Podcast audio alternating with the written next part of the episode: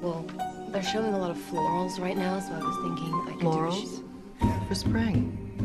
Groundbreaking. Hola a todos, bienvenidos a un nuevo episodio de Cinetrola. Y este episodio, chicos, estoy muy emocionada por este episodio. Ay, por Dios, es, es un episodio que quiero hacer hace mucho tiempo, pero hace demasiado tiempo. Y, y el otro día dije, che, lo voy a hacer. O sea, estaba en Pinterest y de la nada me apareció una foto de esta película. Y dije, no, no, no, tengo que hacer un episodio de Cinetrola sobre esta película porque no sé si la consideraría una de mis películas favoritas, pero sí es una película que me inspira muchísimo. Que yo la veo y digo, guacho, quiero hacer arte. O sea, esto es realmente arte. Y es, es la perfecta definición de lo que pasa cuando se combina el cine de una manera muy bella y muy correcta con los diferentes artes, no solamente con la moda, porque esto es lo interesante de este episodio, no solamente vamos a hablar de cine y moda, vamos a hablar de cine y música, vamos a hablar de cine y pintura, de cine y historia, cine y arquitectura, cine y todo, porque esta película es eso, estoy hablando de Marie Antoinette o María Antonieta, como le quieran decir, la película del 2006 eh, dirigida por nuestra queridísima Sofía Coppola, que amamos con todo nuestro corazón.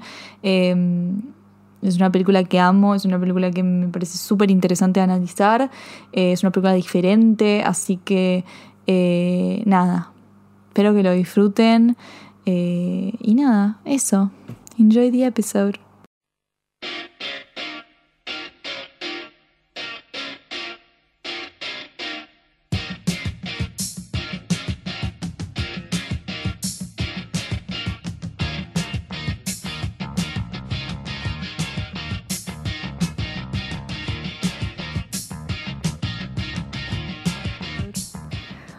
Ay, estoy muy emocionada. A ver, para empezar entendiendo Marie Antoinette, le voy a decir, va, a variar esto, es María Antonieta, Marie Antoinette, es como ustedes me conocen, yo haría. Bueno, para empezar entendiendo esta película hay que tener en cuenta que Sofía Coppola en ningún momento quiso hacer una interpretación ace- acertada de lo que pasó, eh, de los hechos que ocurrieron en el siglo XVIII eh, con María Antonieta, Louis XVI, tipo Luis XVI, la Revolución Francesa y eso. No es que ella dijo, ay, voy a hacer una película sobre María Antonieta y voy a hacer todo como lo dijo la historia y pum, pum, pum. Ella no quiso hacer una pieza histórica ni nada por el estilo. Y cuando vos ves María Antonieta desde el primer momento te das cuenta que no es una película eh, así tradicional ni nada por el estilo. A ver, empieza María Antonieta con unos créditos, con una letra rosa, una canción de Natural's Not In It, eh, de The Gang 4, o sea, es rock, es punk, es pop, es algo que es completamente moderno y estamos hablando de una, un, un personaje histórico del siglo XVIII, Revolución Francesa, o sea, no entendemos nada, decimos, ¿qué está pasando acá? Y es que Sofía Coppola elige tratar esta película como un estudio de personaje y como un estudio de identidad y no como una pieza histórica. ¿Qué me refiero con esto? Esta fue la tercera película que dirigió Sofía Coppola, venía de haber hecho Lost in Translation, Las Vírgenes Suicidas y Sofía Coppola lo que hace mucho como directora es... eh, hacer como una introspección en lo que son las vidas de las adolescentes, las mujeres en sí, pero más que nada las jóvenes, eh, y cómo es vivir en un mundo, en una sociedad misógina, en una sociedad que objetiviza a la mujer. eh, que, la, quiere agarrar y la quiere transformar en lo que la sociedad quiere que la transforma y cómo esa mujer vive a través de eso, cómo lo siente, cómo, lo, cómo actúa, cómo, cómo se tiene, cómo de alguna forma siente que necesita eh, ocupar ese lugar, eh, fingir ser algo que no es, cómo la sociedad la va despojando de todo eso, cómo a pesar de que una mujer viva como en un paraíso o lo que sea puede estar tan vacía por dentro.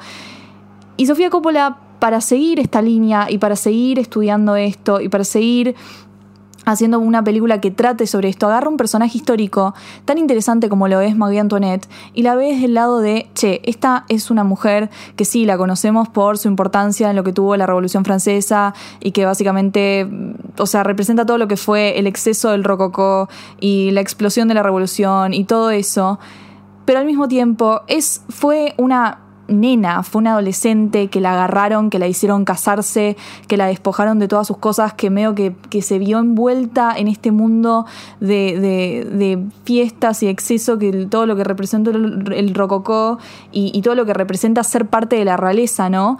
Eh, y la convierte en una en una adolescente, la convierte en una adolescente, o sea, te la muestra como una adolescente. Por eso es que escuchamos estas canciones, por eso de la nada tenemos un soundtrack con The Strokes, ¿entendés? Con, con bandas indies, con bandas de rock, o sea, es lo que escucharía un adolescente, porque en sí eso es lo que está haciendo. O sea, la película en sí es un estudio de personaje, es un estudio de la mujer, no le interesa eh, seguir la historia, no le interesa eh, lo que está pasando en Francia en ese momento. Para eso tenés un montón de otras películas o te lees un libro, no mentira, pero, o sea, tenés un montón de otras películas, ella va por otro lado. Entonces eso es lo principal que tenemos que entender eh, cuando vemos María Antonieta y como la, cuando la vamos a analizar, cuando nos sentamos a entender qué es esta película.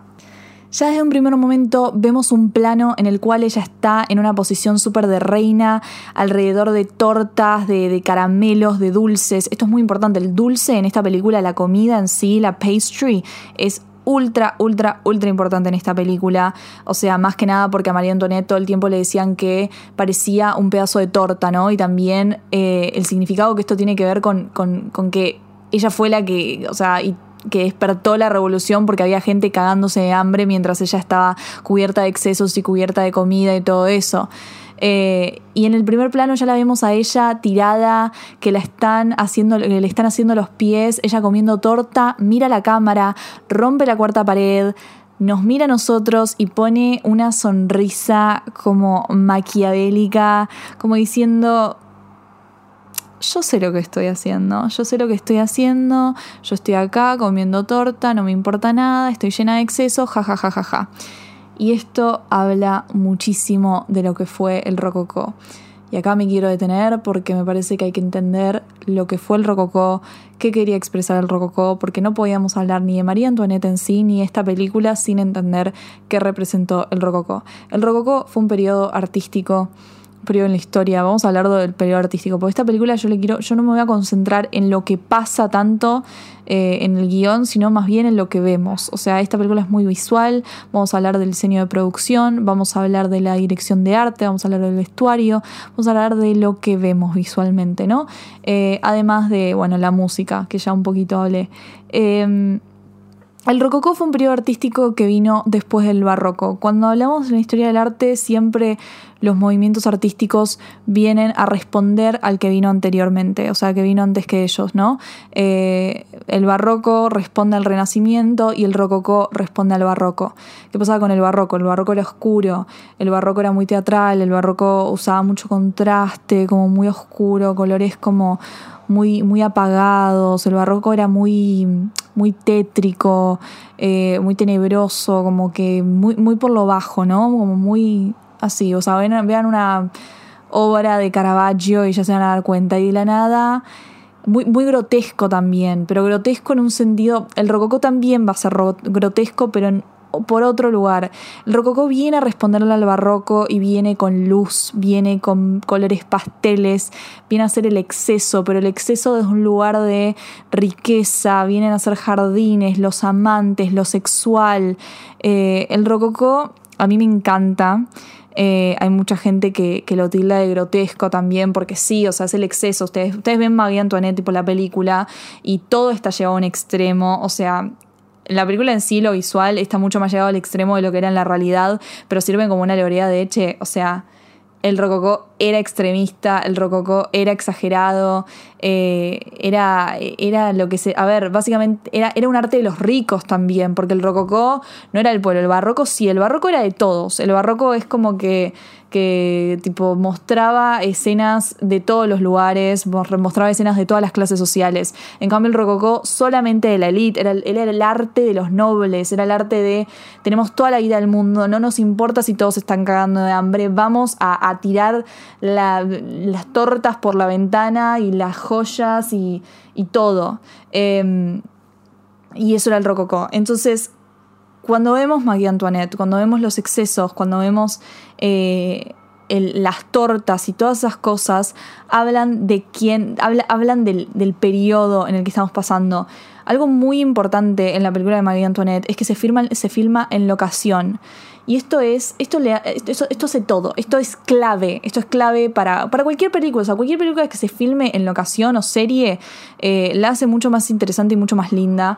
Eh, y, y Antoinette la dejaron, fue una de las únicas películas, fue una de las pocas películas que las dejaron, los dejaron filmar en el Palacio de Versalles, o sea, tuvieron libertad total, o sea, Sofía Coppola le dieron el Palacio de Versalles y le dijeron, haz lo que quieras, básicamente, hasta pudo filmar en el Salón de los, de los Espejos, que en ese momento estaba en reparación, la dejaron filmar igual, o sea, una locura, eh, y eso se nota mucho, eso en diseño de producción te suma un montón de, de puntos, también la dejaron filmar en el Petit, Le Petit Trianon, tipo el Le Petit Trianon, que fue el- los, los jardines en donde va a retirarse Marie Antoinette cuando es madre. Y estas cosas son ultra importantes, o sea, las locaciones y lo que sea, cuando hablamos del rococó, porque el rococó no es nada más, es, es el vestuario o es la pintura, que también tiene mucho que ver con esta película porque utilizan mucho la pintura y después voy a hablar de eso, eh, sino que también es arquitectura. El rococó fue mucho, mucha, mucha, mucha arquitectura.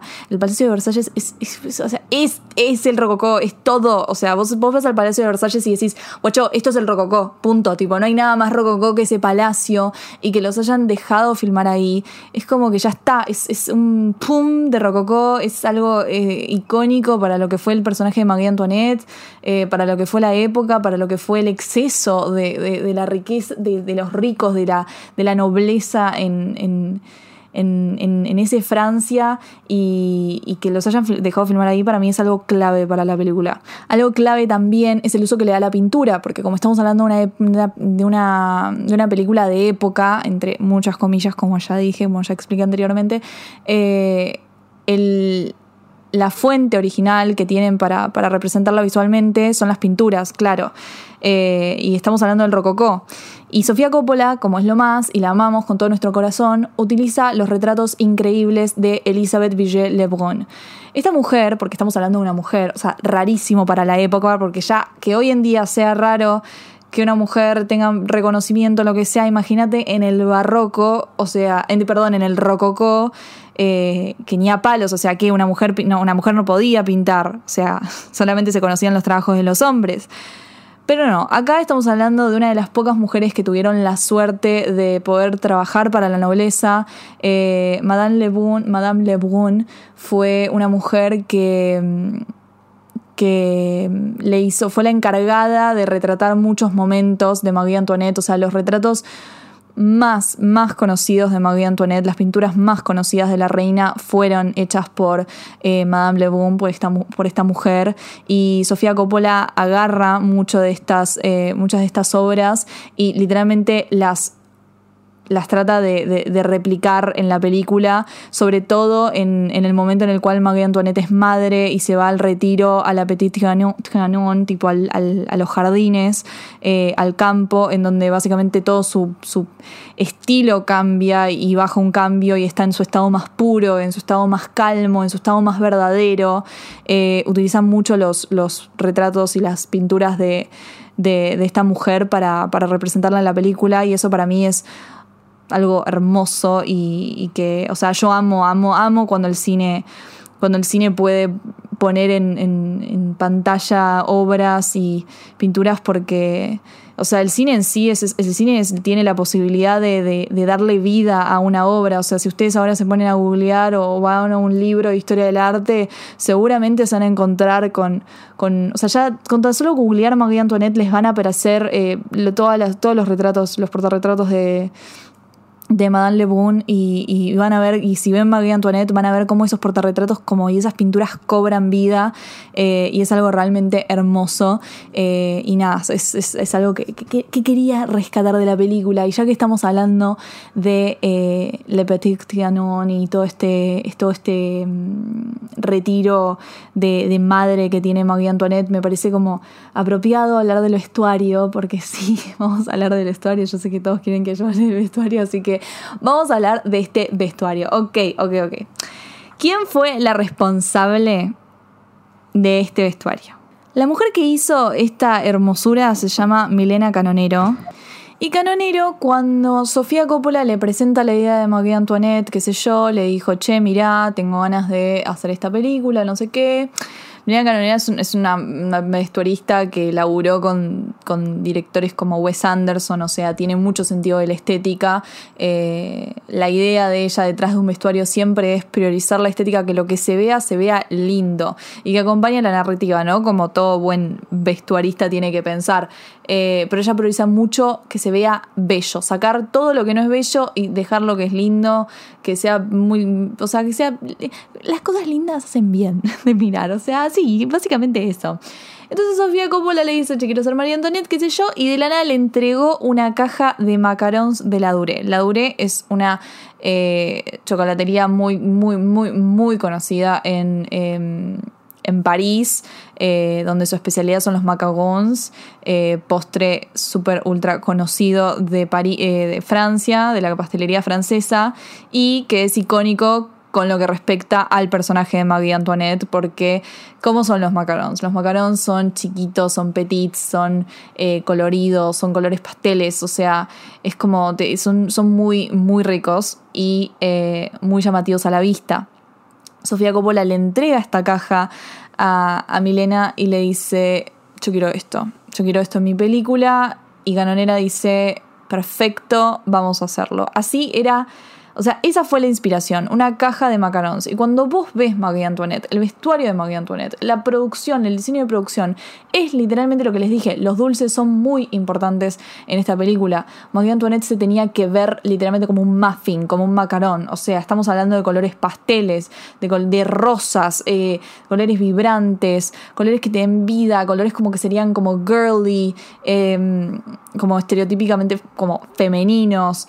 eh, pero sin embargo, no es que tiene siempre el mismo vestuario o el mismo estilo de vestuario a través de la película. Como yo siempre les digo, un buen vestuario tiene que acompañar a la narrativa y al personaje en sí. Como dije al principio de este episodio, Marie Antoinette, esta película del 2006 de Sofía Coppola, no se no quiere ser históricamente correcta, ni busca contar una ni busca contar la historia de Marie Antoinette desde el punto de vista histórico, desde la Revolución Francesa y bla bla bla, sino que quiere buscar contar la historia de una mujer, de una adolescente, de, de- una chica que, le arrebataron todo, que la despojaron y que la metieron en la realeza y que le hicieron meterse en un mundo del cual ella no pertenecía y la obligaron a, convertirse en lo que la corte quería que ella sea, ¿no? Eh, lo que en inglés sería eye candy, que es como esta mujer toda linda, ¿no? You know, tipo la reina, la reina toda bella, toda linda y toda lo que sería, ¿no? Lo que es el rococó. Entonces, como esta película quiere hablar de la identidad y quiere hacer una introspección en lo que sería la identidad de la mujer, el vestuario es ultra importante porque el vestuario es identidad. Nosotros nos expresamos con lo que tenemos puesto, eh, los colores, lo- los, patterns, las texturas, eh, las telas, todo habla, la silueta, todo habla de en qué momento estamos en nuestra vida. Empieza la película y Marie Antoinette tiene unos colores, tiene colores pasteles, tiene colores claros, muy claritos.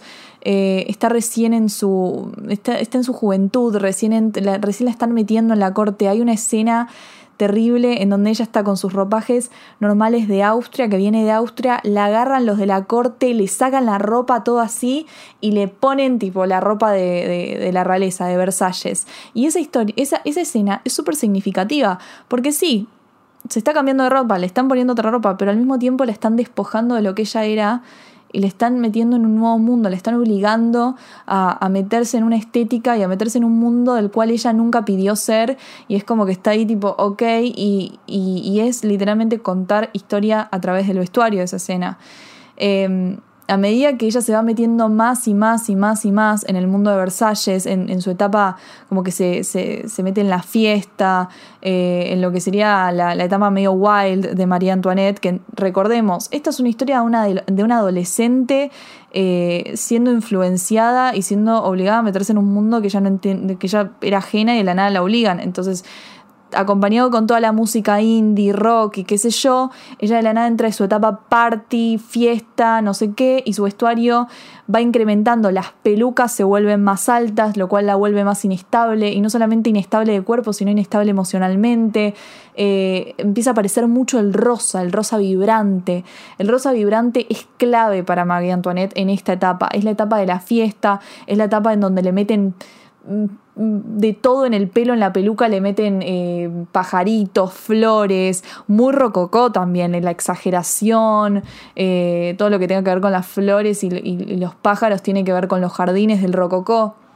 También eh, hay, muchas, eh, hay muchos patterns nuevos, no me sale la palabra patterns, por Dios, eh, en, español. le venden, hay imprentas en, en, en, los vestidos, tiene vestidos floreados, todo esto tiene que ver con dos cosas con la importancia de los jardines en el rococó. Como ya les dije, los, los jardines eran una temática muy importante del rococó y además también las paredes de Versalles. Hay una foto, en plano muy icónico de María Antoinette, en donde ella está contra la pared de Versalles y su vestido es como que se vuelve, se camufla con la pared, se camufla con las flores de la pared, ella se vuelve parte del palacio, es ella como ya siendo consumida por su vida de reina, por su vida de, de, de fiestas y de despalfarro de, de, todo, ¿entendés? Es lo que les digo, o sea, era exceso, exceso, exceso, exceso, mientras la gente se estaba cagando de hambre y es como lo, como lo todo fue llevando a esa revolución que tantos conocemos de, 1700, de 1789.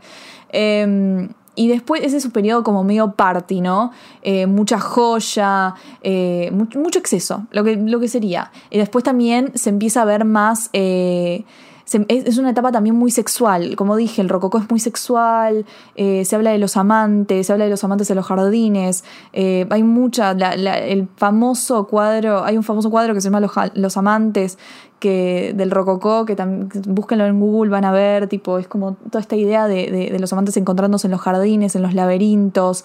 Eh, todos los cuadros de Fragonard hablan mucho sobre esto.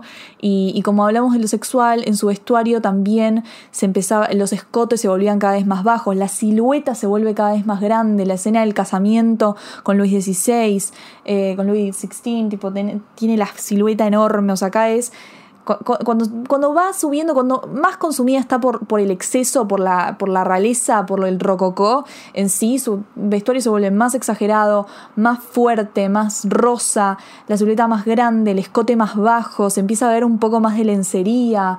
Eh, es como to, todo eso. Siempre llevaba una exageración que, repito, no estaban buscando ser completamente. Eh, eh, no, no, estaban buscando ser accurate en, en, en el, al siglo XVIII ni nada por el estilo, eh, sino que era más bien una impresión sobre lo que Sofía Coppola pensaba que, pensó que fue María Antoinette, ¿entendés? No es como que, ok, lo voy a hacer al pie de la letra, no, para nada, es la impresión de, che, está en un adolescente, o sea, lo que vengo repitiendo todo el episodio, esa es la idea que lo tienen que entender. Después entramos a otra etapa de María Antoinette, que es la etapa de, su, de, de, de ser madre, es donde ella va a su retiro de Le Petit Trianon, que va a los jardines, que acá es donde entran en juego las pinturas que yo les dije de Madame Lebrun, eh, es una Marie Antoinette que se despoja de todos estos excesos, que ella finalmente logra su cometido como reina, que era ser madre. O sea, cuando ustedes están en la. Cuando, cuando alguien entra en la realeza, cuando una mujer entraba en la realeza, o sea, era como que todos la miraban para decir, ok, tiene que procrear, ese es su, ese es su labor en, este, en esta historia, tiene que procrear para traernos al nuevo rey, al heredero del trono. Esa es tu, esa es tu única función, gorda. Entonces ella cuando cumple esto, cuando ella da a luz, cuando ella es madre, ya se despoja de todo esto de de, todo este exceso, de toda esta obligación de, de ser una. De, de, meterse en los excesos, de, los caramelos, de la comida, qué sé yo, del palacio, bla, bla, bla, de las pelucas enormes, y se va a los jardines, se va al campo, eh, se va a su retiro, se empieza a vestir con una onda mucho más rural. En este momento también estaban, históricamente, eh, estaban dando estaban dando vuelta, dando vuelta muchas ideas del iluminismo. Entonces la. Eh, la, la, ropa de las mujeres ya no, no se, se, empezaron a calmar un poco, se empezó a calmar la, la, situación, ¿entendés? Como que ya no era tanto la silueta grande, ni los escotes tan abajo, eh, sino que era más, van a, o sea, van a ver los retratos de Le Bon o van a ver en la película la, la, la paleta de colores eh, se, se compone de cremas, de blancos, eh, ya no hay rosa, es más, el pelo, igual el pelo sí, en un momento se tiñe el pelo de rosa y sí, que hay gente que me lo preguntó si esto es eh, históricamente correcto. Y sí, es, históricamente correcto. No está mal que se haya tenido el pelo de rosa en esa parte. Esto era algo que se hacía. Pero ya no el rosa no está en su vestuario, sino que, sino que está en su pelo. Y hay flores y el, no hay pelucas. El pelo está tranquilo. El pelo está, está caído. Está como más normal. Ella está en un... Es como cottagecore. Para los que saben lo que es la, es la estética cottagecore, que es esta onda del campo, de lo rural de, de, lo tranquilo, del blanco, de lo crema, el vestido que, que, tiene el vuelo, que no hay cosa que la apriete ni nada por el estilo, es todo como mucho más calmo, es ella siendo madre, es ella siendo libre, de alguna manera, libre entre lo que podía ser libre en esa época. Eh, es una adolescente como medio... Es una nena, es una mujer volviendo a ser de alguna manera un poco ella, a de lo que la despojaron. Y después entra otro periodo, que es el último periodo de, de, Marie Antoinette en la película, que es cuando ya explota todo, es una Marie Antoinette que está destruida, que medio que sufre las consecuencias de todos esos excesos de los que vivió, de la fiesta, de, de, los, de, de, la comida, de todo eso, y le dicen, che, el pueblo se está cagando de hambre. Eh, y ella ahí, es como que Sofía Coppola no la pinta a Marie Antoinette como una mujer que que, ah, bueno, me chupa un huevo, eh, o sea, que el pueblo se está cagando de hambre. Hay muchas, a ver, esto se discute mucho en la historia sobre si María Antoinette cuando cuando le hicieron saber, che, mira, hay gente que no tiene para comer, si ella siguió con sus excesos o no siguió con sus excesos. Eh, hay una historia de un famoso collar que ella supuestamente dicen que se lo compró cuando ya sabía que el cuerpo, un collar tipo joyería, pero un collar de la concha de la lora, ¿entienden? Tipo con diamantes, súper ultra caro cuando la gente no tenía para comer. Y en la película en sí, cuando ella le dicen, che, se están cagando de hambre, ella le dice, ok, díganle al señor de las joyas que no me traiga más joyas, o sea, basta, no podemos seguir así. Eh, y aún así ella tiene que sufrir todas las consecuencias, se le muere la madre, eh, se le muere, es la muerte del hijo también, y obviamente que sus ropajes es una gama de colores súper oscura, eh, se empieza a vestir con, como con todos colores apagados, o sea, vestido negro. Ella además, cuando vuelve del campo, ya es una mujer cambiada, es una mujer más calma, ya no tiene las pelucas enormes, ni, ni, el rosa vibrante, sino que es todo como más, pero en la última parte es, es como un funeral, ella es, está está básicamente lidiando y haciendo el duelo, haciendo un duelo de lo que ya sabe que va a venir. Eh, y a mí lo que me parece una, una parte fantástica eh, es en la última, es cuando la gente rodea, el pueblo rodea el Palacio de Versalles y lo quiere tomar que ella está en el balcón y suena una canción, o sea, escuchamos a Julián Casablancas cantando, o sea, Julián Casablancas, chicos, Julián Casablancas cantando eh, I want to be forgotten, I don't want to be reminded. O sea, quiero, eh, quiero ser olvidado, no quiero que me recuerden, básicamente. Y me parece algo, fuá, o sea, utilizar una canción ultra moderna para una película que supuestamente que está situada en siglo XVIII y poner esa canción y poner esa lyric que habla exactamente de lo que ella estaba sintiendo en ese momento y que en realidad y darnos una película de la cual una mujer puede empatizar, no siendo Marie Antoinette, o sea, cualquier mujer puede empatizar con eso, es como una mujer siendo víctima de una sociedad eh, que la obligó a hacer algo que ella como que no quería hacer. Eh, y al mismo y, y, se vio influenciada y se vio influenciada en una vida de excesos y qué sé yo, o sea, no es que le estoy no es que estoy defendiendo a Marie Antoinette por todo lo que hizo, sino es que estoy explicando la visión que tuvo Sofía Coppola en esta película, cómo, cómo agarra esta película y la, la vuelve un, un, estudio, un estudio de, mente, o sea, algo muy parecido a las, sus dos anteriores películas antes que esta, que fueron Lost in Translation y, eh, y The Virgin Suicides, que hablan de eso en sí, y, y me parece una locura. También el tema del vestuario, me gustaría recalcar eh, de la joyería que hablé un poquito. Hay una escena, o sea, la joyería la recontra, recontra reusan en, en el vestuario de Marie Antoinette para, para resaltar todo lo que digo, la riqueza, la ostentación, todo eso. Pero hay una escena muy buena que es cuando la corte como que se le pone en contra a Marie Antoinette y después ella va a la ópera y se pone unos, unos pendientes, unos aros eh, súper como grandes, eh, caídos, que caen en una especie de daga. eh, como un diamante que, que afilado, como en una, una puntiagudo, ¿no? Y me parece como súper representativo de quién era ella, o sea, en ese momento como que teniendo la corte en, contra, eh, queriendo, o sea, queriendo agarrarla y transformarla a su manera. Y ella, a pesar de sí ser una mujer que, fue súper como metida en eso y fue influenciada y qué sé yo, sigue siendo esa, esa mujer que, que al principio de la película vimos con, con esa sonrisa, como que mira la cámara, rompe la cuarta pared, medio maquiavélica. Eh, y creo que con esos aros es como que ella deja en claro que, que, que no la van a poder. eh, no, no, van, no le van a poder ganar eh, en ese sentido. O sea, hablando de la corte en sí. Eh, después ella tiene como todo un viaje de, de- de autodestrucción que, bueno, ya vemos, que allá hablamos y vemos en la película. Después, otro, otra pieza clave de María Antoinette en el vestuario son los zapatos. Los zapatos, como en mi episodio de Sex and the City, el responsable de diseñarlos fue Manolo Blahnik. Eh, Manolo Blahnik, así que nada, vuelve a ser algo icónico. Los zapatos son como algo súper. eh, que la película resalta muchísimo y que hay un montón de planos, o sea, la escena del shopping, eh, la escena que van de shopping y que, están los zapatos ahí, los enfoca, el montaje de esa escena, la canción que suena en esa escena, eso es mucho pop culture, mucha cultura pop.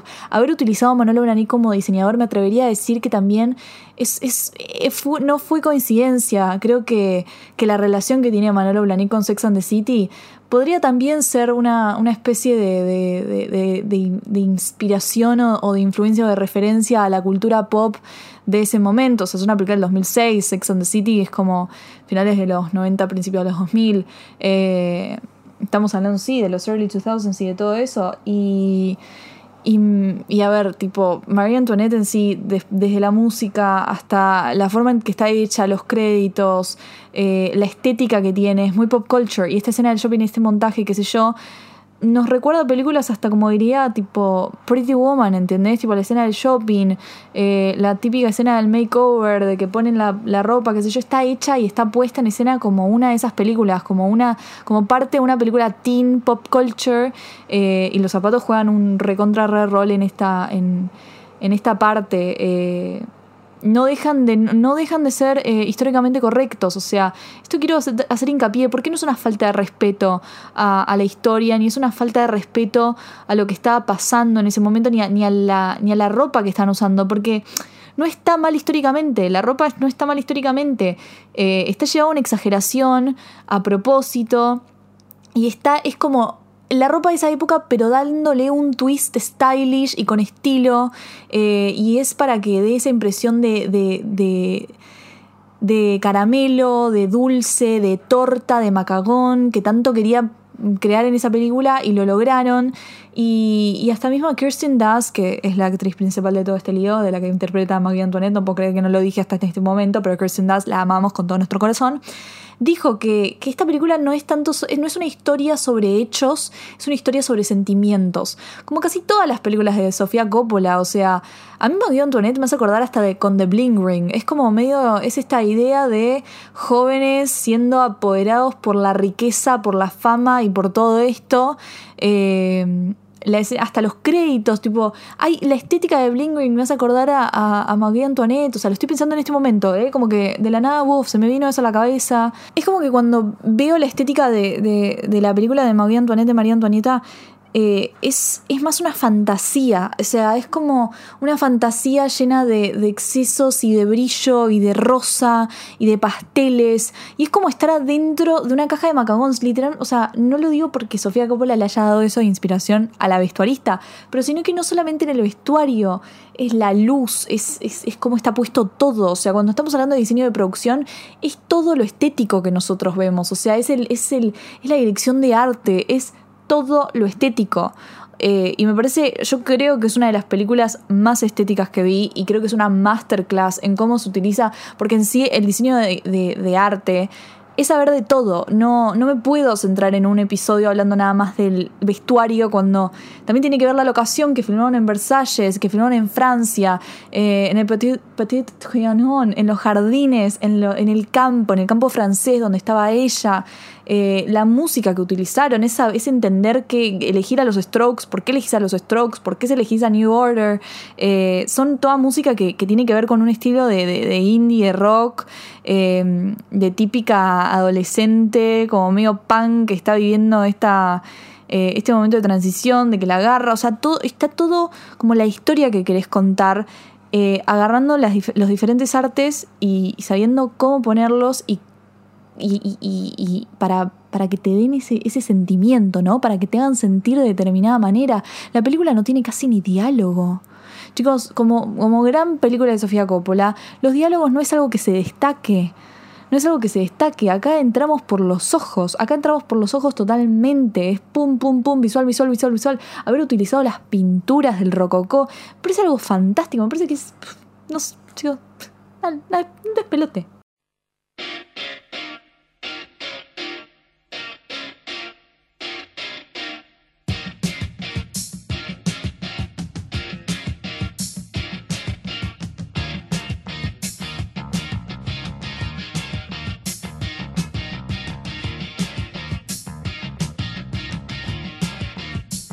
Bueno, y eso fue todo por hoy. Espero que les haya gustado. La verdad es que ultra disfruté hacer este episodio. Es como que. Creo que esto se trata Cinetrola. Eh, agarrar una película y verla por otro lado que no sea mm, tanto lo que está pasando. O sea, sí lo que está pasando, pero sino más bien lo que lo acompaña, eh, lo visual, la música y lo importante que son estas cosas, ¿no? Tipo el diseño de producción, la dirección de arte. Capaz que son, no sé categorías en los Oscars que nadie les presta atención y que dicen, ay, no, que, qué sé yo qué es el diseño de producción. Y bueno, es todo esto y la verdad que nada, es súper importante y me encanta y me enamora, así que me parecía súper interesante hacer este episodio y lo hice y espero que les haya gustado. Eh, lamentablemente, eh, María Antonieta no está en Netflix, no está en Prime Video. No tengo idea dónde la pueden encontrar, ustedes sabrán, pero yo se la súper, súper, ultra recomiendo. Eh, y nada, eso. Espero que les haya gustado y nos vemos en el próximo Cinetrola. Hasta luego.